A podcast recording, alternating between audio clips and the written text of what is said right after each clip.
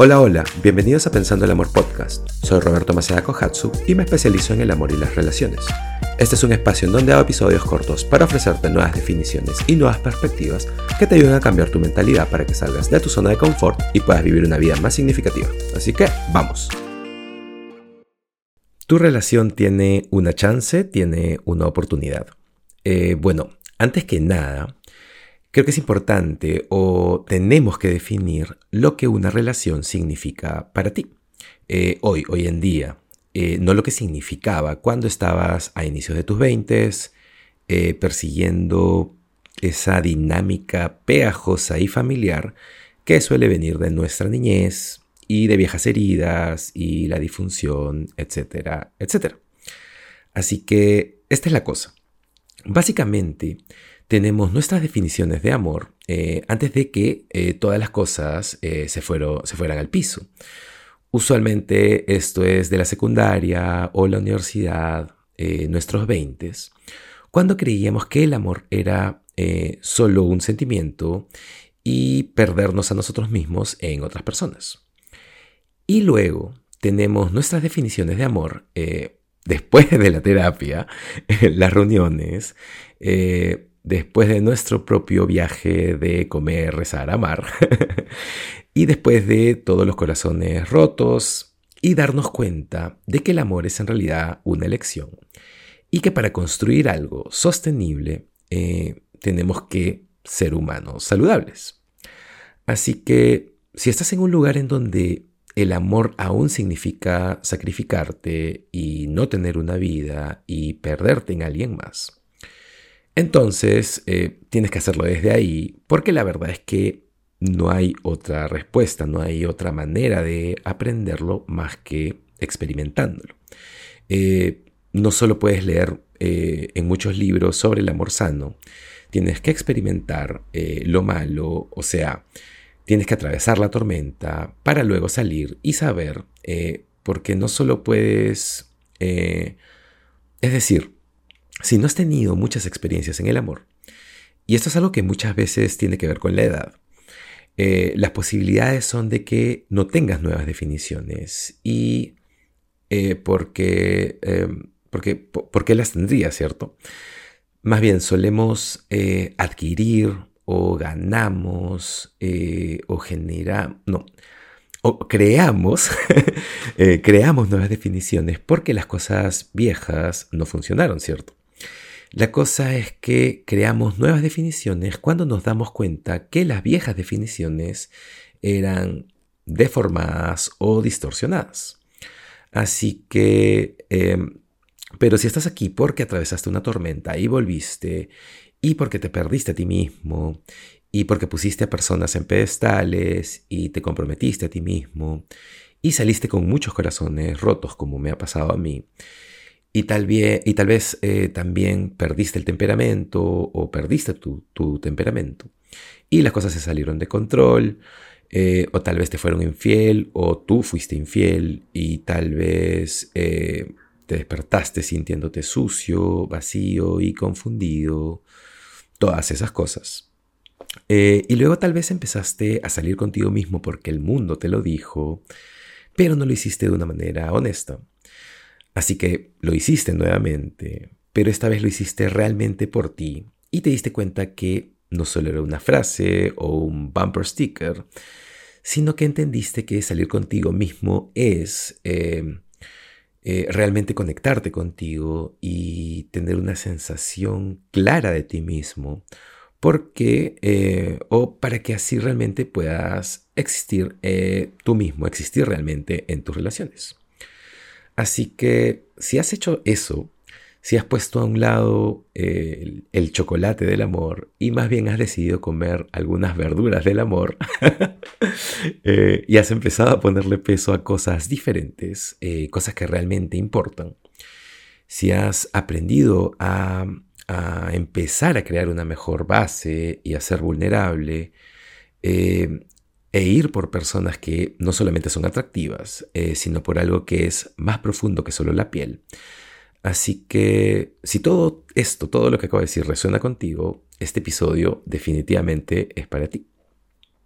Entonces voy a darte cuatro preguntas para que te hagas a ti mismo, para que sepas si tu relación tiene una chance, si puede ser sostenible, significativa y sana.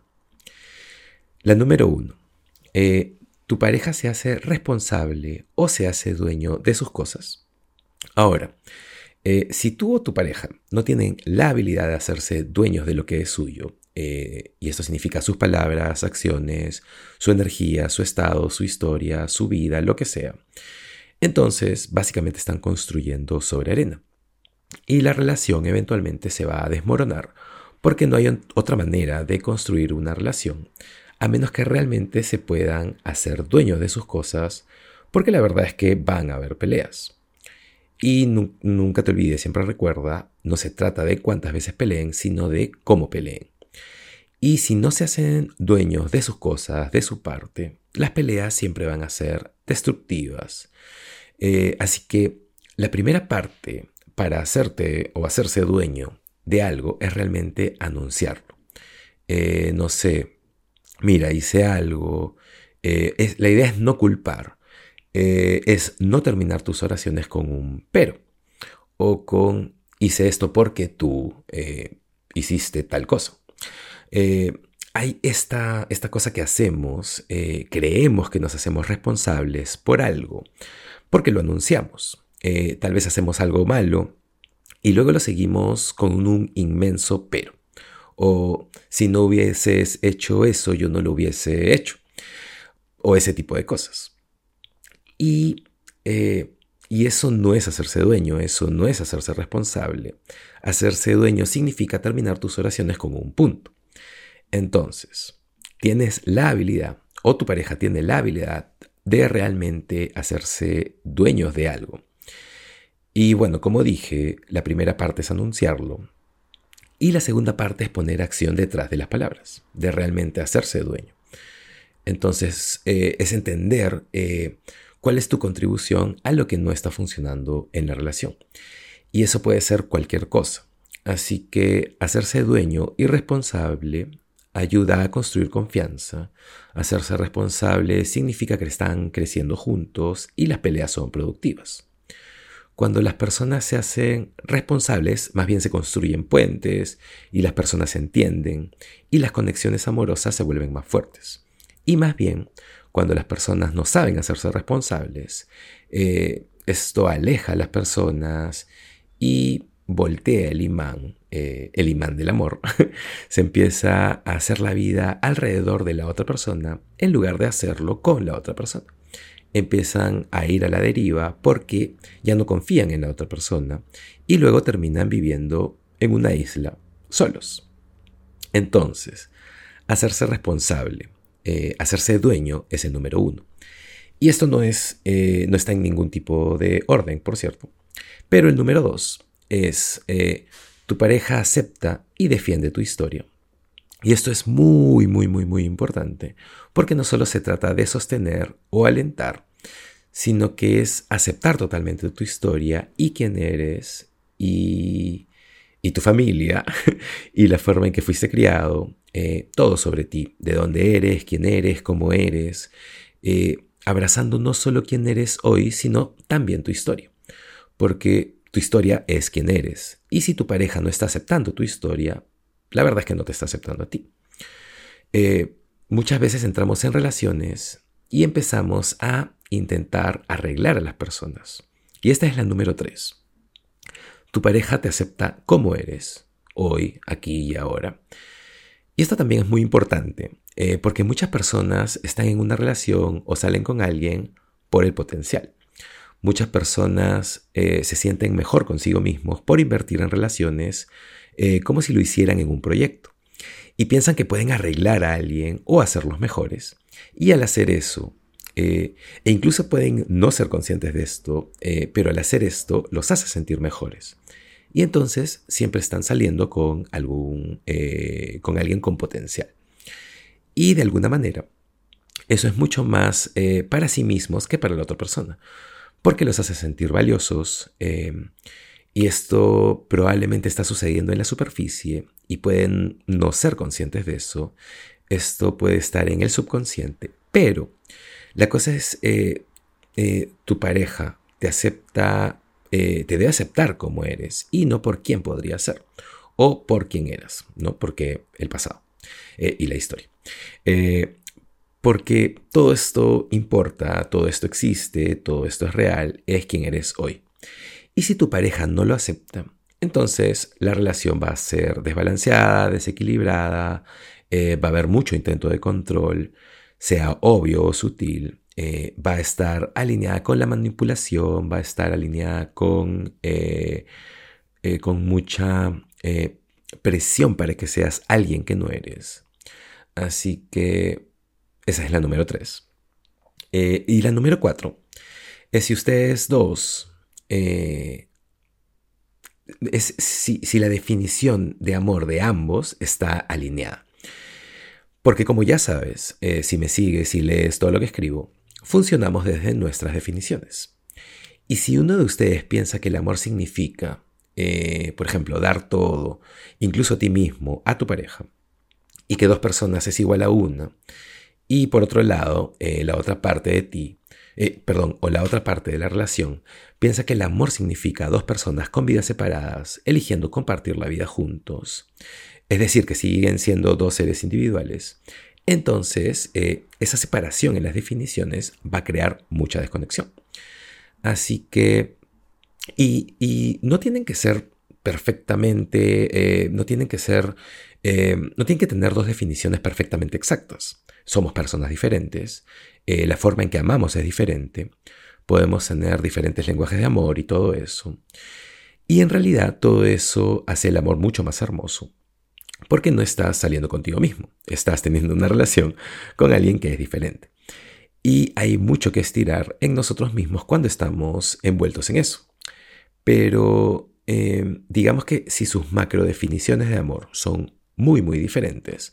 Entonces van a ser dos personas en dos páginas diferentes y esa relación no va a funcionar. Entonces, ¿qué significa el amor para ti? ¿Qué significa el amor para tu pareja? ¿Son las bases de estas definiciones las mismas o, digamos, se entrelazan de alguna manera? Porque si no se entrelazan de alguna manera, eh, y, déjenme darles eh, el ejemplo más obvio. Si una persona, y, esto es algo como es, o sea, es lo más obvio, eh, pero es, o, sea, estoy diciendo esto porque realmente quiero que lo entiendas.